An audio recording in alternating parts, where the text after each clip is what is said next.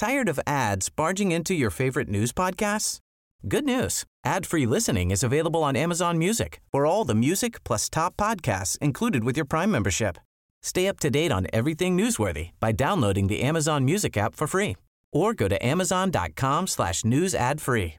That's amazon.com slash news ad free to catch up on the latest episodes without the ads. Heraldo Radio, la HCL se comparte, se ve y ahora también se escucha. El Heraldo Radio presenta Cámara de Origen, un nuevo espacio para enterarnos del trabajo de las legisladoras y legisladores en los Congresos de México. En Cámara de Origen tiene la palabra Carlos Zúñiga Pérez.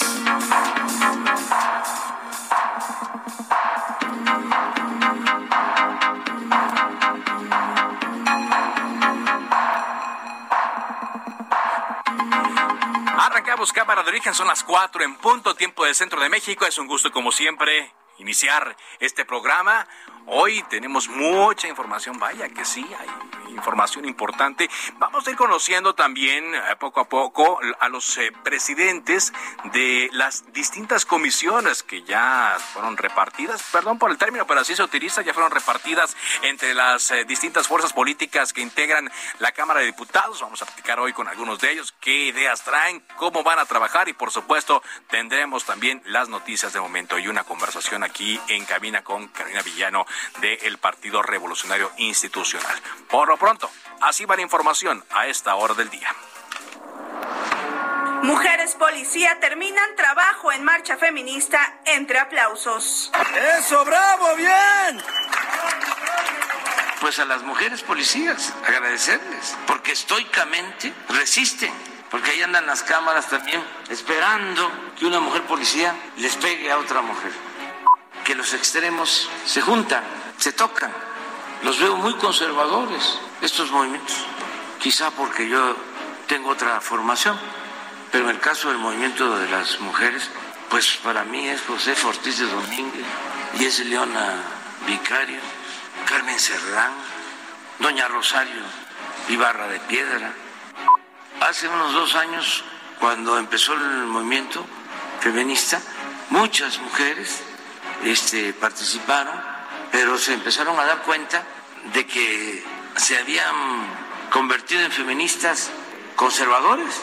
Adán Augusto López, secretario de Gobernación. Nos dejó evidentemente la vara muy alta la ministra Sánchez Cordero, pero vamos a, a honrar nuestro compromiso. Me reitero una vez más a disposición de las y de los senadores. Ricardo Anaya. Y es que las conclusiones de la Fiscalía de López Obrador son exactamente contrarias a las conclusiones de las autoridades de Estados Unidos.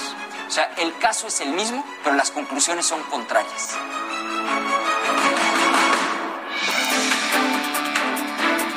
Y más información del momento. El ministro presidente de la Suprema Corte de Justicia de la Nación, Arturo Saldívar, se reunió hoy con un grupo representativo de los 31 científicos y exfuncionarios del CONACID a quien denunció la Fiscalía General de la República. La reunión ocurrió a solicitud de los propios científicos. Vamos a ver qué fue lo que les dijo el ministro presidente de la Corte.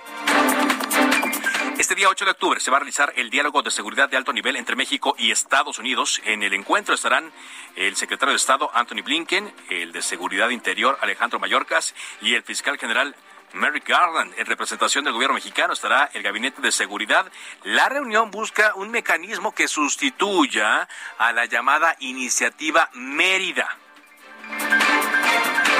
La Secretaría de Salud Federal pidió al Congreso de la Unión discutir y aprobar un paquete de reformas con una regulación mucho más efectiva de los alimentos no saludables y ultraprocesados, lo que conocemos como comida chatarra. Y fue detenido Rosendo Gómez Hernández, abogado de Mónica García, conocida como Miss Moni, directora del colegio Enrique Repsamen, donde en el sismo del 19 de septiembre de 2017 murieron 26 personas. Este abogado fue llevado al reclusorio sur. En las próximas horas será su audiencia. Se le acusa por ejercicio indebido del servicio público. Vámonos directamente al Senado de la República, donde ya escuchábamos, está compareciendo el secretario de Gobernación, Adán Augusto López Hernández. Misael Zavala, adelante también con todas las novedades que hubo el día de hoy ahí en el Senado. Te escuchamos. Carlos, buenas tardes, buenas tardes al auditorio. Efectivamente, como bien lo comentas, hace tres horas inició esta comparecencia de Adán Augusto López Hernández, secretario de Gobernación, como parte de eh, la glosa del tercer informe de labores del presidente de la República. Eh, hasta este momento, eh, pues hubo un, un recibimiento terzo al secretario de Gobernación, sin embargo, hubo una situación con la senadora panista Kenia López Rabadán, quien regaló un detector de mentiras al secretario de Gobernación, eh, y esto debido a que pues la senadora de Acción Nacional sostuvo que para mostrar su solidaridad con el titular eh, de la política interna en México, eh, pues reciente que recientemente llegó a esta a esta dependencia federal, le regala este detector de mentiras para que no caiga, según la panista, en las mentiras del presidente Andrés Manuel López Obrador. En respuesta, el secretario de Gobernación dijo que no recibe regalos ni canonjías porque el movimiento del que es parte pues no acostumbra a eso. Vamos a escuchar cómo lo dijo el secretario de Gobernación. O quisiera aprovechar la tribuna, el espacio que aquí se me brinda, para decirles que evidentemente este es un gobierno distinto y que con todo respeto por ello le digo a la senadora López Rabadán que agradezco el regalo, pero yo soy parte de un gobierno que no acepta regalos y no acepta canonjías. Carlos también, el secretario de Gobernación, pidió a la oposición que eh, pues eh, dejen al lado la crispación, abrió el diálogo por parte de la Secretaría de Gobernación para que los opositores pues eh, hagan consensos y también acuerdos en favor del país. Eh, la mayoría de las bancadas del Senado de la República eh, felicitaron al secretario de Gobernación, algunos lo cuestionaron acerca de la situación pues inmigratoria, de violencia que vive el país, pero en general, digamos, Carlos, ha sido una comparecencia tersa también eh, por la mañana, Carlos, la presidenta de la mesa directiva del Senado, Olga Sánchez Cordero, insistió en que es jurídicamente imposible crear un nuevo grupo parlamentario en la Cámara Alta, por lo que eh, pues tendrían que explorar otras alternativas. Esto en razón de que cinco senadores de la República pues buscan crear este grupo parlamentario plural. Por el momento, la secretaria de eh, la perdón, la presidenta de la mesa directiva ha dicho que eh, pues jurídicamente esto es imposible y que estarían explorando hoy mismo ante la Junta de Coordinación Política qué, qué viabilidad política le dan a esta petición por parte de cinco senadores de la República. Carlos, hasta aquí la información. ¿Y ellos no hicieron ningún ninguna aclaración o ninguna declaración después de, de esto que advirtió la presidenta de la mesa directiva? Hasta el momento no, eh, Carlos, hasta este momento, eh, inmediatamente que hizo estas declaraciones la secretaria de la, la presidenta de la mesa directiva, eh, pues se dedicaron a esta comparecencia por parte de Adán Augusto López Hernández. No ha habido oportunidad para cuestionar a alguno de los cinco senadores la opinión sobre este tema. Quien sí habló de esta situación es Ricardo Monreal, presidente de la Junta de Coordinación Política, y dijo que hoy mismo eh, se estaría dando una respuesta a estos cinco senadores. Dijo que eh, pues estaría explorando una situación política más que jurídica para darles viabilidad. Muy bien, gracias, Misal, como siempre. Gracias, Carlos. Buenas tardes. Interesante entonces lo que ocurrirá allí en el Senado con este grupo parlamentario que se integró. Bueno, avanzamos en Cámara de Origen. Le dijimos aquí desde la semana pasada que ya se estaban integrando las comisiones, ya eh, los, eh, las fuerzas políticas, eh, distintas fuerzas políticas habían repartido perdón por el término, pero así se utiliza, repartido las eh, comisiones y eh, hay unas muy, muy importantes, ¿no? Todas tienen su protagonismo en cierto momento de la legislatura y hoy nos enteramos que Erasmo González Robledo presidirá de nueva cuenta la Comisión de Presupuesto y Cuenta Pública de la Cámara de Diputados. Nos hicieron llegar un comunicado donde dice el legislador Tamaulipeco fue avalado en consenso por compañeros de la bancada de Movimiento de Regeneración Nacional y agradezco mucho que se encuentre esta tarde en la línea telefónica del Heraldo Radio. ¿Qué tal, diputado? ¿Cómo está? ¿Qué tal, Carlos? Muy buenas tardes a ti a tu auditorio. Un gusto saludarles. Igualmente, gracias por acompañarnos. Repite en esta posición importante, importantísima, sobre todo en este arranque de la legislatura, diputado.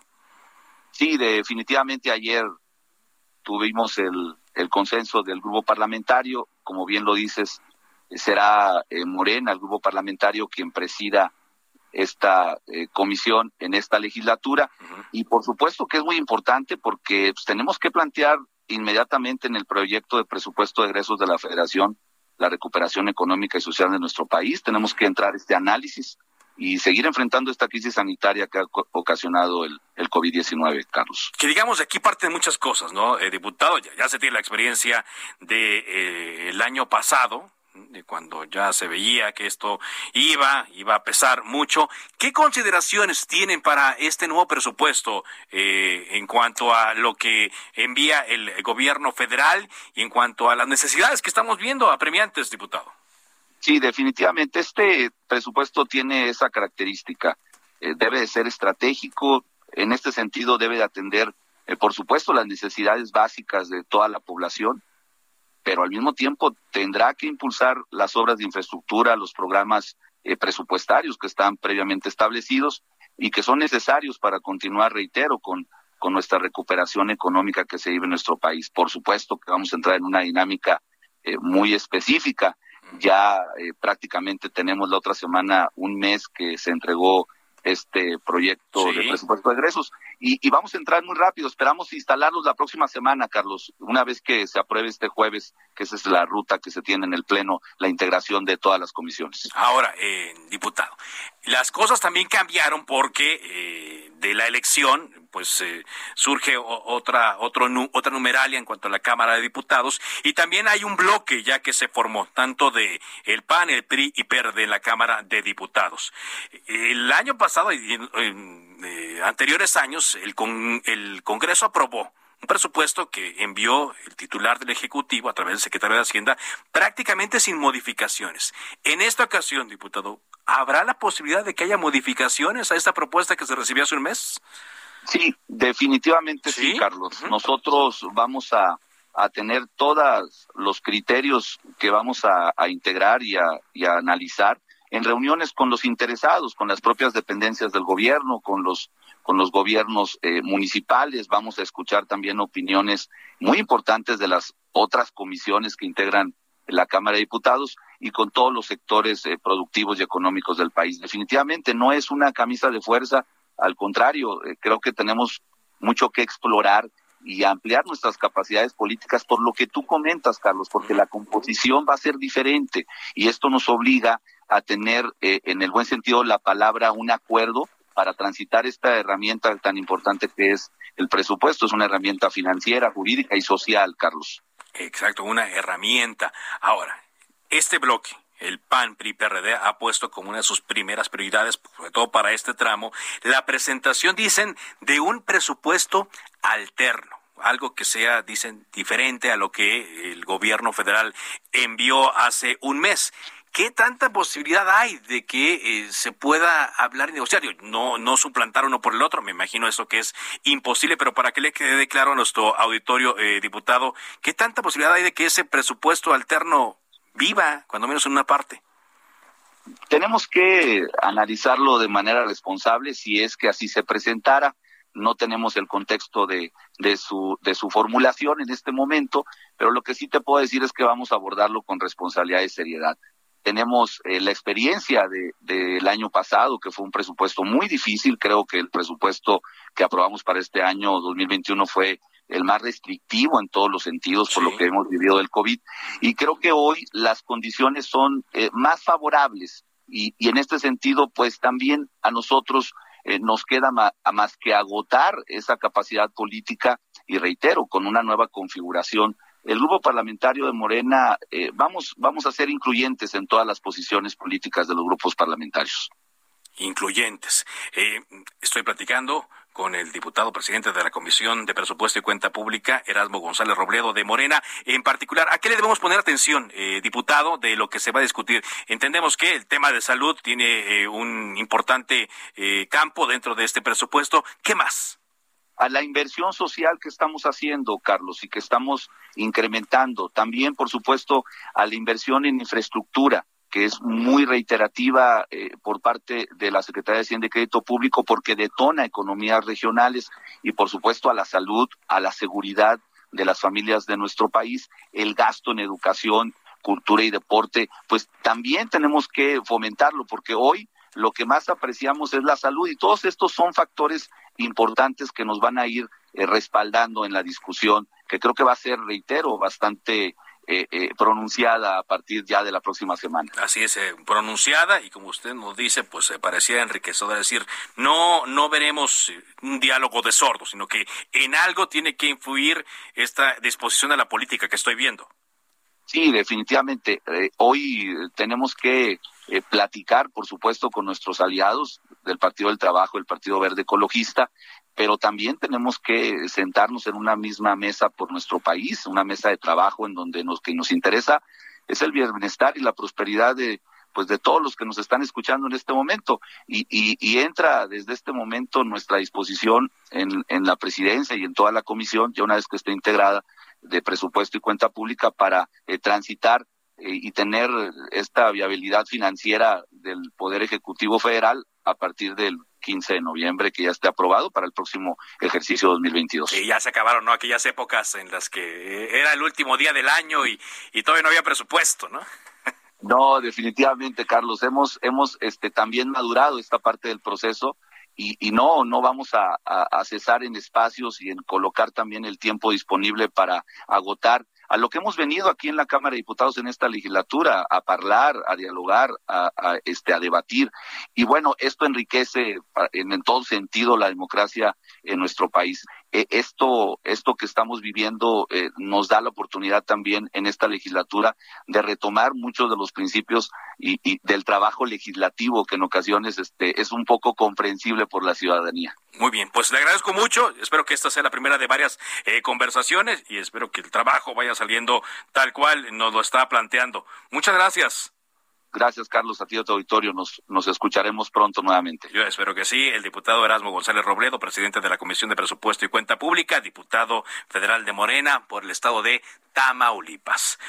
Bueno, le decíamos al arranque de Cámara de Origen que el día de hoy el eh, ministro presidente de la Suprema Corte de Justicia de la Nación, Arturo Saldívar, tuvo una reunión con un grupo, nos dicen un grupo representativo de los 31 científicos y exfuncionarios del Consejo Nacional de Ciencia y Tecnología y el Foro Consultivo y Científico.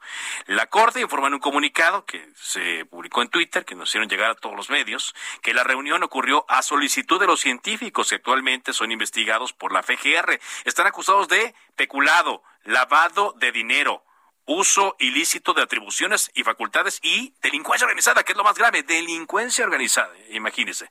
Bueno, pues en este comunicado eh, se dijo que el ministro presidente recibió a este grupo representativo, son más bien exintegrantes ¿no? del foro consultivo eh, y científico y funcionarios de el eh. Dice este comunicado, durante el encuentro, el ministro presidente escuchó con respeto y atención las inquietudes y peticiones de los científicos y académicos, a quienes reiteró que el Poder Judicial de la Federación seguirá actuando con independencia e imparcialidad en el cumplimiento de su deber.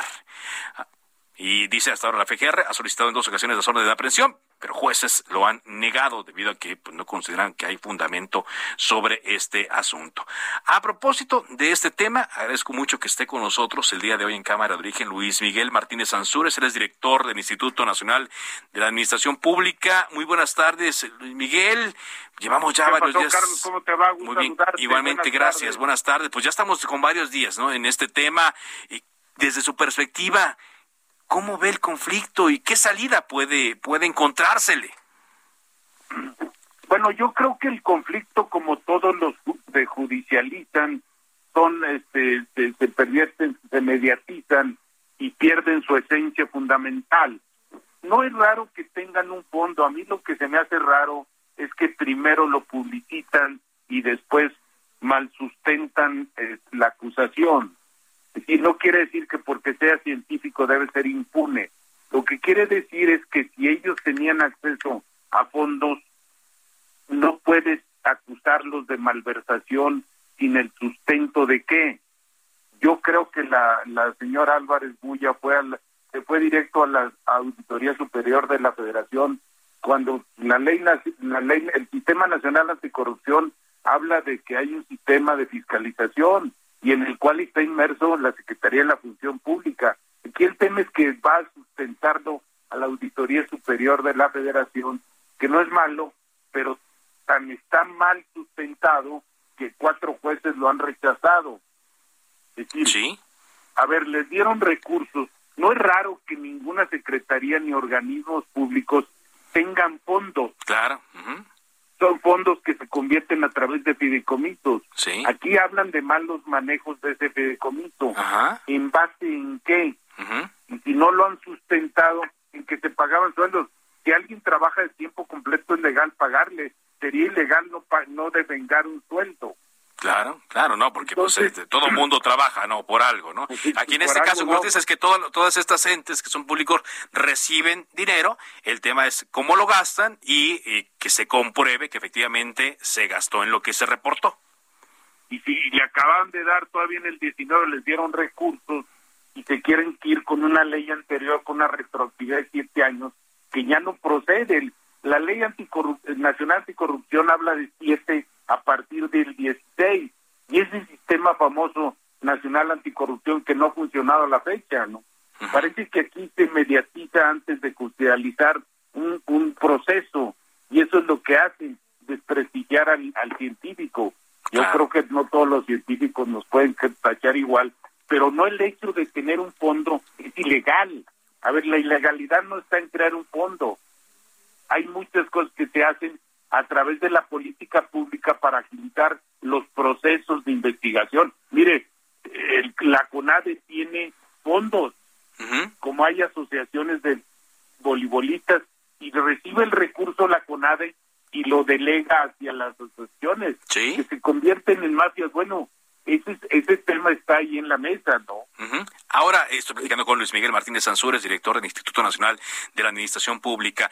Yo le escribí en mi columna del Heraldo de México, por cierto, el sábado pasado, que ahora los científicos están en una misma bolsa, ¿no? En el cual podrían caer, ¿no? Políticos, eh, eh, médicos, eh, padres de familia de niños que no tienen medicamentos, etcétera, donde se les castiga, dicen, por temas relacionados a la corrupción. Entonces, eh, digamos que los científicos pues, tienen otra labor, ¿no? Más, más, más que política, ¿no? Tienen eh, una labor que, por ejemplo, en estos tiempos de pandemia debe ser importantísima, ¿no? Aportar elementos que nos permitan vivir, vivir mejor, ¿no? De, otra, de otra circunstancia. ¿Cómo se podría hacer para que esta imagen perdure?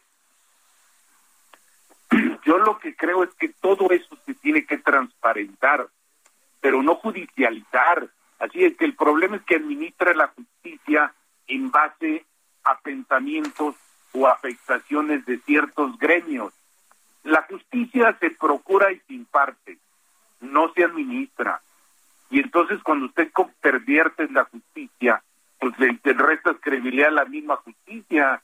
Está Arturo Saldívar, que estuvo colgado en transitorio para prolongar su estancia dos años y, y eso les hace perder credibilidad pero eso no lo hace un delincuente. Es decir, el hecho que compraron una casa del que los acusan, pues un fondo debe tener una casa. Es decir, normalmente se sustituye la renta por la adquisición a largo plazo. Yo no veo en el detalle lo que han presentado hasta ahorita. No estoy diciendo que sean inocentes, desconozco, pero no tampoco un grupo de científicos puede desprestigiar a todo el gremio, ¿no? Y menos, estamos hablando de 287 millones no, no, no es la cantidad, puede ser por un millón o puede ser por un peso, la desviación, pero las desviaciones de la CONAD están terribles y no ha pasado nada. Yo creo que está mal sustentado las acusaciones y primero al no tener una razón, sí puede ser que se hagan, pues digamos que no mafias, pero se, hace, se establece un grupo de poder dentro de un sector. Eso eso pasa en todas partes del mundo. No pues quiero decir que esté bien tampoco. Pero ella, Álvarez Bulla, aclaraba desde un principio que no iban contra la ciencia, sino contra la ciencia neoliberal. Pues lo que pasa es que no precisan y en, la, en el aspecto universitario y científico no puede existir pues un pensamiento. Claro, claro.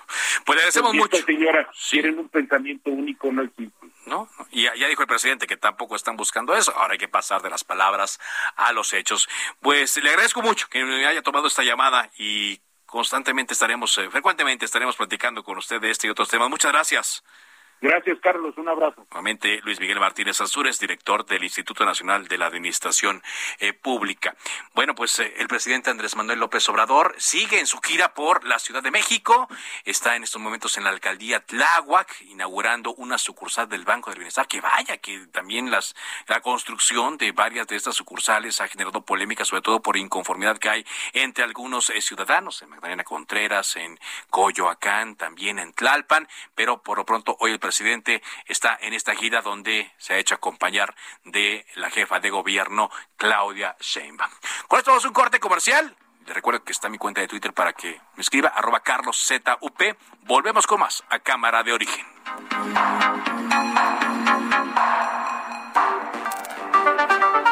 Se decreta un receso. Vamos a un corte, pero volvemos a Cámara de Origen con Carlos Zúñiga Pérez. Heraldo Radio.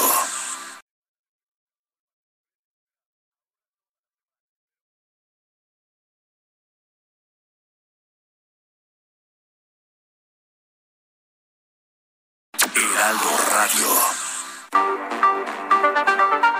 Se reanuda la sesión. Volvemos a Cámara de Origen con Carlos Zúñiga Pérez.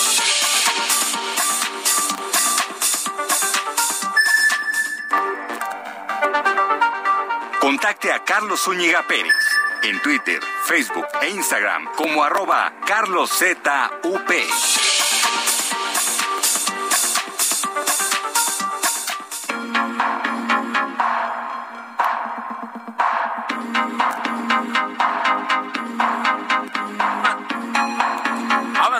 Cámara de Origen cuando son las 4 de la tarde con 30 minutos tiempo del centro de México. Hay información, por cierto, que se está generando también desde la Cámara de Diputados en torno al tema de las comisiones. Ya platicábamos hace rato con el nuevo presidente, que repite, por cierto, de la Comisión de Presupuesto y Cuenta Pública. Platicamos con Erasmo González Robledo. Pero ¿ha pasado algo, Iván, Iván Saldaña? ¿Ha pasado algo en Morena respecto al reparto de las comisiones? Perdón por anunciarlo de reparto y decirlo tantas veces, pero es que así es como lo utilizan. Adelante con tu reporte. Así es, Carlos. Buenas tardes a todo el auditorio. Pues en este reparto de las presidencias de 20 comisiones legislativas en la Cámara de Diputados que va a presidir o que, que le toca presidir a Morena, pues provocó discordia dentro de la bancada. Pues en cinco no se logró eh, pues un acuerdo durante una larga reunión que inició el día de ayer eh, por la noche y concluyó al filo de las dos de la mañana de este miércoles en la bancada de Morena, que es la mayoritaria en San Lázaro. Se trata de las comisiones de educación, pueblos indígenas y afromexicanos, trabajo y previsión social, salud y recursos hidráulicos, las cuales pues se pelean por temas de temas de género, de reparto por, eh, por género y también porque pues hay más de dos aspirantes en cada una para presidirlas. Estas dirigencias de las comisiones se supone que se tienen que, que quedar eh, el día de hoy ya eh, pues definidas. Eh, estamos a la espera también de que haya una una un pues una, un, un acuerdo definitivo para el reparto de estas cinco. Son 20 las que encabeza Morena en cinco eh, pues todavía estaba el quién va a quedar al frente de ellas. Por ejemplo, en la Comisión del Trabajo se disputaba entre Susana Prieto y Manuel Valdenebro. En la, en la de Educación, Adela Ramos y Flora Tania Cruz. Eh, pero también se habla también del diputado Chepi, que, que fue eh, eh, uno de los dirigentes de la CENTE en Oaxaca. Exacto, sí. Y pues bueno, esas son de las que están disputadas, la de pueblos indígenas también por la diputada Irma Juan Carlos. Ella presidió esta comisión en la 64 legislatura, pero ahorita hay cuando menos tres más que estaban eh, queriendo presidir esta comisión. Ya se definieron quiénes van a ser los presidentes de 15 comisiones, eh, de las cuales ocho fueron repartidas por consenso y siete por votación.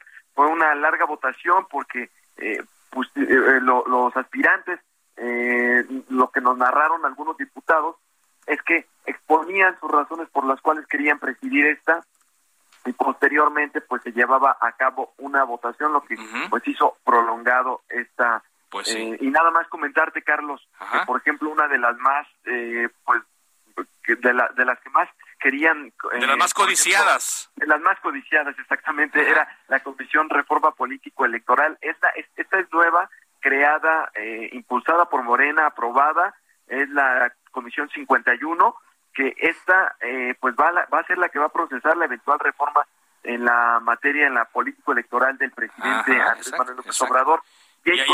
¿Quién suena ahí?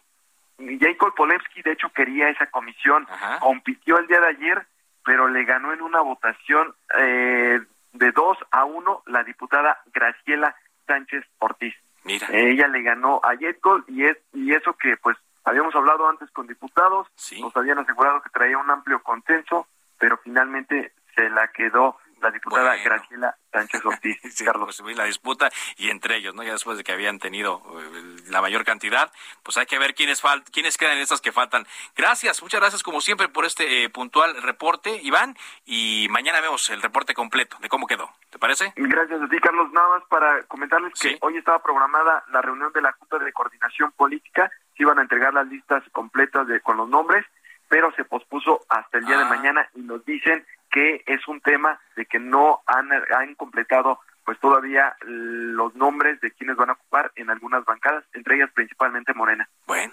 bueno, atentos, entonces hay muchos pendientes. Gracias, muchas gracias.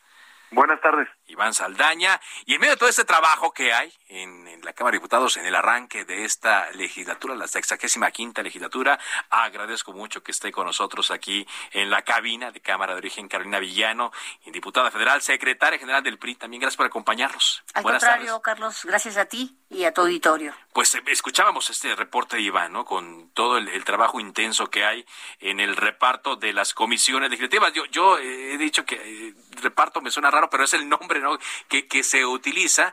Morena, eh, pues eh, se quedó con, con 20 pero el PRI también se quedó con, con algunas importantes, ¿no? y, para, sobre todo para nuestro auditorio, ¿qué significa que un partido tenga eh, la presidencia de, de, alguna comisión en la Cámara de Diputados? Bueno, significa que pues puede liderar un tema, independientemente que hay que explicarlo, que una comisión está integrada por muchos diputados eh, de todos los partidos.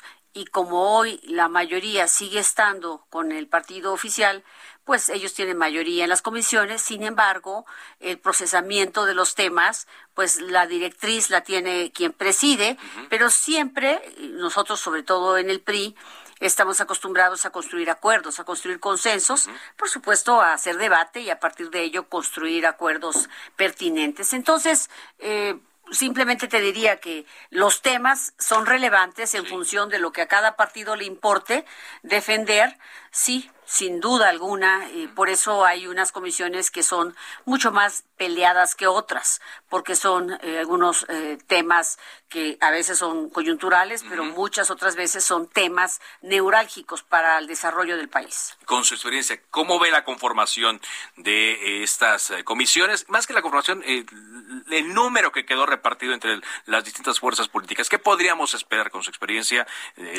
política y, y sobre todo con el ambiente político que hay en estos momentos? Mira, Carlos, nosotros tuvimos 48% de los votos entre la, eh, los aliancistas PAN, PRD y PRI. Sí. Eh, nos debería corresponder el 48% de las posiciones de la Cámara. Sin embargo, la Cámara tiene, digamos, un problema en esa distribución eh, que da a veces una sobrerepresentación en, en, distintos espacios. Eh, no ha sido así, por lo tanto, creo que hemos podido transitar a partir de ponernos de acuerdo. Creo que la gente lo que quiere es póngase a trabajar, ¿no? Es lo que hemos hecho. Vamos a ponernos, es, es una manera de empezar a distribuir el trabajo, las comisiones, eh, que, que, por grupos empecemos a desarrollar los temas de manera eh, mucho más específica. Y eh, para qué nos peleamos, nos ponemos de acuerdo y creo que es posible, porque al final del día todos representamos la pluralidad del país, que, que no todos somos iguales, no todos pensamos igual, pero todos tenemos el mismo propósito, que a México le vaya bien y si no perdemos de vista ese objetivo, pues creo que las cosas pueden salir bien. Hoy tenemos tantos problemas que no debemos perder el tiempo en peleas estériles que nos roban muchos recursos, sobre todo tiempo. Ahora, en este tenor viene un tema, la discusión de un tema importantísimo para todos, que es el presupuesto, ¿no? El presupuesto 2022, en donde ya tenemos dos visiones, Carolina. Una de eh, que ya envió el gobierno federal hace cosa de un mes, ¿no?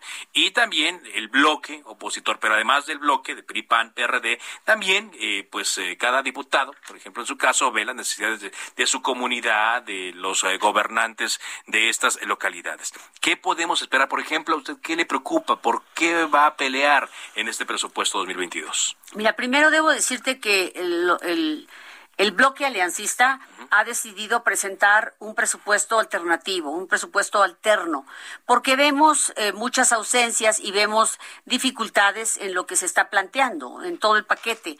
Por ejemplo, nosotros vemos que se subestimó el precio del petróleo, que puede ser mayor, pero también vemos que está eh, el crecimiento que se está estimando es exagerado, que no lo vamos a conseguir porque no vemos las condiciones para ello. Eh, esos dos factores pues cambian completamente la cantidad de dinero que tenemos para distribuir, pero también vemos muchas ausencias. Vemos, por ejemplo, eh, que el campo sigue estando descobijado. Eh, vemos que no hay recursos para la gestión de agua. la CNA no tiene recursos suficientes para hacer frente a problemas que hoy vivimos que está el caso Tula, que pues echaron a andar el colector Oriente hace casi dos años sin haber hecho las obras subsecuentes que eran necesarias para eh, eh, sacar todo el agua de la, eh, del Valle de México. asimismo vemos que no tenemos hoy un fondo nacional para los desastres naturales y eso nos genera incertidumbre, nos genera burocracia y también genera que haya un manejo eh, muy eh, manipulado de los recursos, en donde no hay la participación de los tres niveles de gobierno, es decir, el gobierno estatal, municipal y federal, porque el municipio es el que está ahí viviendo los problemas todos los días. y te puedo decir que también en salud, pues tenemos un problema, un problema serio que todos lo estamos viviendo, eh, quien, quien mucha gente se ha quedado pobre porque tiene que hay mucho gasto bolsillo para poder sacar adelante eh, una enfermedad. Y te puedo señalar muchos ejemplos de estos o sea hay oportunidades para poder eh, reacomodar. nosotros tenemos prioridades. Y por supuesto tampoco o sea está ausente por ejemplo un programa para poder reactivar la economía. No lo tenemos. Entonces realmente es es un tema que estamos pensando eh, que requerimos eh, ¿qué va a pasar? No, no vemos que haya apoyo a las pequeñas y medianas empresas, no vemos nada de eso. Ahora, eh, me decía, hace rato platicaba con Erasmo González Robledo, quien va a presidir otra vez, y yo le decía directamente, ¿ve la posibilidad de que sí se pueda incluir parte de este presupuesto alterno? Él decía que sí, que a diferencia de otros años, eh, no lo van a aprobar tal cual eh, lo envió el, el, Ejecutivo a través del secretario de, de Hacienda. Es decir, cuando menos vemos una disposición. Mira, esa es una buena noticia porque eh, los años pasados sí han sido no le mueva ni una coma. Y yo creo que todos tenemos que asumir nuestra responsabilidad. Cierto, como tú dices, que cada uno en nuestro territorio, en nuestro estado, vemos eh, necesidades específicas, pero te puedo decir que son prácticamente generales. Yo veo muchos problemas, por ejemplo, los campesinos, los productores del campo me piden eh, pozos, equipamiento, electrificaciones y no hay dinero para eso. Pero es un modo de vivir es para tener ingresos, no es, no te están pidiendo una fiesta, no te están pidiendo un salón de bailes, eh, te están pidiendo que quieren ser parte del desarrollo de este país. En el caso de Tula, pues eh, hoy por hoy ha sido un desastre el manejo de, lo que ha sucedido ahí. Eh, y, Tula ha sido muy golpeada porque eh, Tlahuelilpan, tú sabes, cuando recién inició el gobierno, el tema de los... en enero de 2019, cuando estalló esa toma clandestina. la toma clandestina que también nos dejó una huella ahí eh, de muertos. Ahora mismo tenemos también vidas perdidas y yo creo que ya merecemos ser atendidos. Hemos sido el patio trasero del Valle de México y yo creo que debemos deben mirarnos con más generosidad y estamos dispuestos a seguirle dando nuestra agua al Valle de México, pero no a costa de que nos entreguen agua sucia y sobre todo que se meta a las casas, que se meta a los comercios. Y como yo hay otros compañeros que incluso de otros partidos, ¿no? También estoy viendo que después de lo que se vivió en Tula, que como usted dice fue una tragedia, yo creo que se puede conseguir algo, ¿no? Sí, ese es un gran tema, es un tema que desafortunadamente va a desaparecer, el tema indígena. O sea, ha ido disminuyendo cada día más eh, pues el, el, dinero para el desarrollo de los pueblos originarios y me parece que no se pueden quedar atrás. Hoy crece, necesitan rehabilitar sistemas de agua potable. Están destrozadas todas las carreteras del país porque no hay dinero para la infraestructura. Si no tenemos una inversión pública y privada adecuada, no va a haber crecimiento económico. Y lo que necesitamos es reactivar la economía. Los mexicanos eh, dicen, sobre todo la clase media, no, no nos regales nada, nada más no nos quites la oportunidad de trabajar y de crecer. Ahora, en el caso de Tula, eh, diputado, platicando con Carolina Villano, ya que hay la posibilidad con otras fuerzas eh, políticas de conseguir, ya que se dieron cuenta de la tragedia que ocurrió y de lo que se necesita, ¿qué puede ocurrir? ¿Cómo, se podría estimular para que entre todos surja algo positivo para, primero, solucionar el tema de Tula y después que no se repita en otras zonas del país? Mira, eh, es una pregunta muy importante porque creo que esto nos debe llevar a una reflexión profunda. Lo que necesitamos es una respuesta integral, es una solución integral. Eh, me parece que ha habido muchas cosas que no han sido bien tratadas en el Valle de México. Eh, creo que hay que saber, nosotros no tenemos un asiento en el manejo de las, ah, del, sistema hídrico de aquí de la ciudad y somos una zona metropolitana que está conectada. Y creo que eso de entrada debería suceder. Ayer solicitamos eh, la creación de una eh, comisión especial para investigar y determinar la responsabilidad por qué decidieron inundar Tula y no inundar otra ciudad. ¿De quién fue la decisión? En base a qué valoración le hicieron y quién dejó, por qué permitieron abrir el colector oriente sin antes hacer las otras obras que hacía falta para mitigar el problema que vivimos. Y la otra es dar un seguimiento a la solución, no solamente determinar responsabilidades, sino un plan integral para solucionarlo para mitigar el problema, que nos eh, lleve a los tres estados a sentarnos en una mesa y a que podamos colocarle recursos suficientes, sobre todo los proyectos que los especialistas nos propongan para solucionar el problema. Eso puede suceder. Eh, yo creo que hay disposición. Hemos, nos hemos reunido los diputados de todas las fuerzas políticas de Hidalgo para poder hacer un frente común, pero necesitamos hacerlo con valentía y sobre todo con honestidad. O sea, que haya dinero, no es el tema, que se haya dinero para las obras y para la reconstrucción de tu pues digo, se puede cancelar o posponer el tren Maya, no es una cosa urgente, tenemos muchas crisis hoy. Tenemos... Pero no van a querer el tren. Bueno, yo, yo no sé, pero algo tienen que hacer o recortar sus gastos de operación. Yo estaba revisando ayer que hay algunas áreas del gobierno donde tienen muchos gastos para Internet, muchos gastos para telefonía y me parece que eso se puede recortar y podemos disponerlo para otras cosas. Creo que hay que hacer un esfuerzo real donde no solo sea un discurso, sino que se muestren los hechos que tenemos voluntad para solucionar las cosas. Exacto, porque la necesidad está allí, ¿no? Y, la, ciudadanía ahí lo tiene. En ese tenor, eh, pareciera que en el arranque de la legislatura actual, pues eh, eh, habría el mismo humor de la vez pasada, de la legislatura pasada, en cuanto a que Morena, pues pareciera que con sus aliados que quisieron empujar todo, sobre todo en la primera iniciativa que aprobaron, ¿no? que fue la de juicio político. Eh, en la Cámara de Senadores vemos otro ambiente un poco más de, diálogo, ¿no? de, de disposición a escuchar a los demás. ¿Cree que en esta legislatura pueda darse otro tono en cuanto a la conversación de las distintas fuerzas políticas que hay? Yo veo que hay mejor ambiente que en la legislatura anterior, veo más disposición al diálogo y eso es una buena noticia.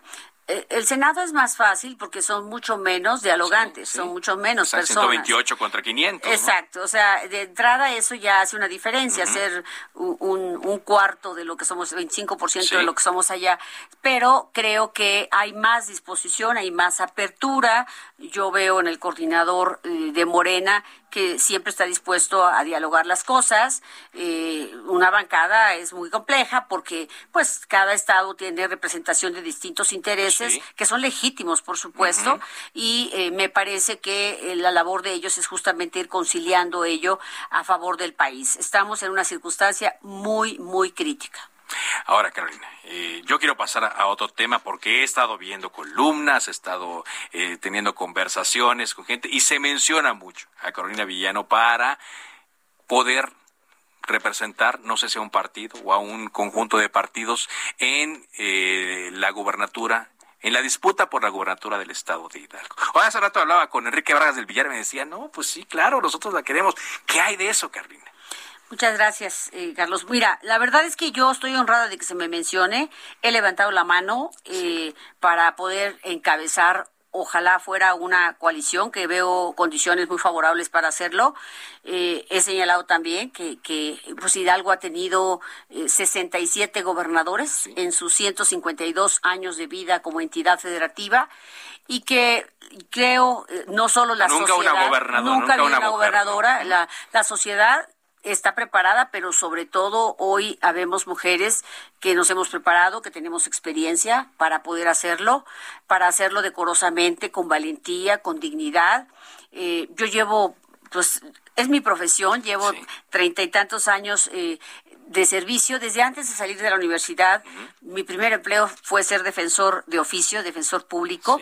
Y yo he estado en los tres poderes del Estado. He estado en el Poder Judicial, fui presidenta del Tribunal Superior de Justicia, la más joven y la única mujer, bueno, la primer mujer, porque ya ahora ya tenemos a otra. Eh, y también fui la primer secretaria de Estado, fui secretaria de Desarrollo Social y luego de Planeación y Desarrollo Regional. Y así he tenido una trayectoria larga, he sido directora nacional del Consejo Nacional de Fomento Educativo, del CONAFE, y bueno, todo esto me ha permitido hoy tener la suficiente experiencia como para legítimamente levantar la mano. Y bueno, pues eh, estamos en, en, un nuevo tiempo, en una nueva época. En la que por supuesto eh, estoy estoy contenta de participar y lo hago con valor. ¿Tendría con... que ver algunas condiciones o están por verse bajo qué circunstancias están en las convocatorias, etcétera? Mira, yo creo que no hay eh, nada que discutir. Hoy hay una paridad y eso nos permite a las mujeres levantar la mano, prepararnos y no estar esperando que nos vayan a buscar a nuestra casa, ¿no? Yo creo que el tema es competir, el tema es sobre todo ser competitivo, porque sí. no se trata de, de, solo, yo no he llegado a ninguna posición por ser mujer, he llegado por porque me he preparado por muchas otras cuestiones que han tenido que suceder. Pero eh, lo que tiene que pasar es simplemente el proceso eh, formal empieza el 15 de, de, diciembre y bueno, pues ahí cada partido va fijando sus reglas, sí. independientemente que todos los partidos ya estamos organizándonos al interior para poder eh, tener una mejor competencia. Claro. Por lo menos PAN, PRI, PRD lo estamos haciendo ya para poder llegar buen, en buenos términos a la competencia. Por lo que yo veo, entonces, lo urgente primero es resolver el tema de presupuesto, el tema de Tula y ya sí. después ver. Exactamente, así estamos ahora. Ajá. La prioridad es eh, servirle a nuestro Estado, servirle a México y tenemos muy clara la agenda. Pues muchas gracias. Entonces estamos siguiendo los eh, dos temas. El cómo va el presupuesto, si le parece, vamos platicando conforme se vaya discutiendo. Ya nos decía el diputado Erasmo que ya viene la época interesante y ya después allá por el cierre de año, que esperamos llegar, llegar bien, de otros asuntos. ¿Le parece? Primero Dios. Muchas gracias. Muchas gracias, gracias Carlos. Carolina. Carolina Villano, gracias por estar aquí con nosotros en Cámara de Origen y gracias por venir aquí a la cabina de Heraldo Media Group. Vámonos contigo ahora, Jorge Almaquio, información en torno al abogado de Mismón y te escuchamos.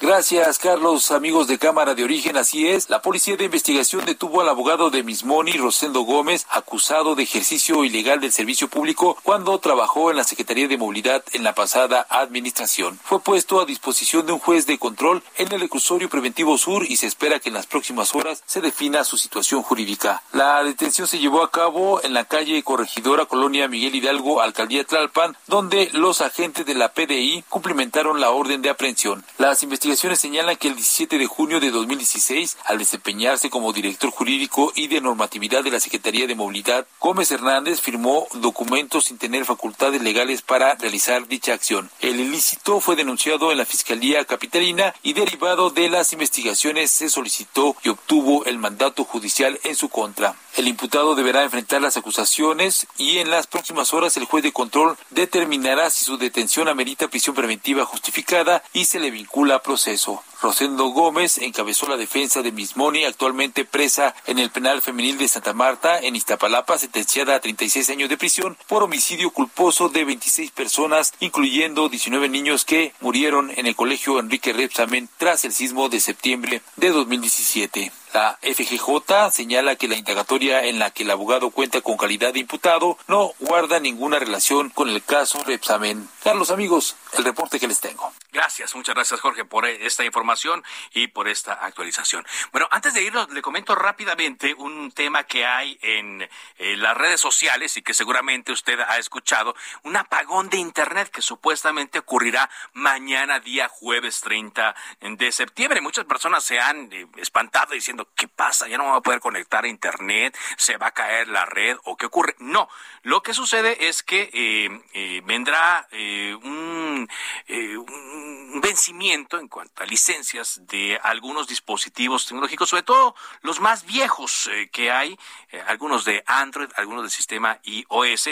Estamos hablando de que usted tiene un celular, que yo creo que muy pocos lo deben tener, de 2009, por ejemplo, 2010, y no tiene actualizaciones en los sistemas operativos, ya no habrá la posibilidad con la nueva tecnología. Sabemos que esto avanza a pasos agigantados de que se puedan eh, conectar a Internet. Entonces, eh, es un dispositivo, no tiene caso que se lo mencione completo, el cual, con el cual suele conectarse algunos dispositivos viejos o antiguos a internet, van a vencer y por lo tanto ya no se van a poder utilizar. Yo me imagino entonces que son muy pocas personas las que se van a ver afectadas, toda vez que muchos estamos preocupados y a veces nada más trabajando para tener el último modelo de teléfono, tableta, computadora.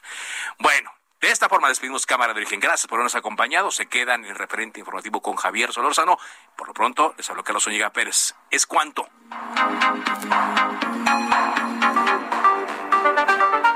Se cita para el próximo programa. Cámara de Origen, a la misma hora, por las frecuencias de El Heraldo Radio. Se levanta la sesión.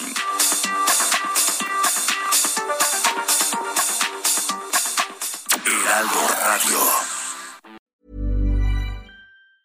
Tired of ads barging into your favorite news podcasts?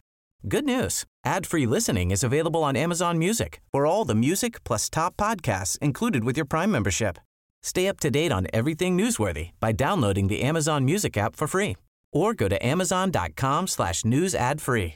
That's amazon.com slash news ad free to catch up on the latest episodes without the ads.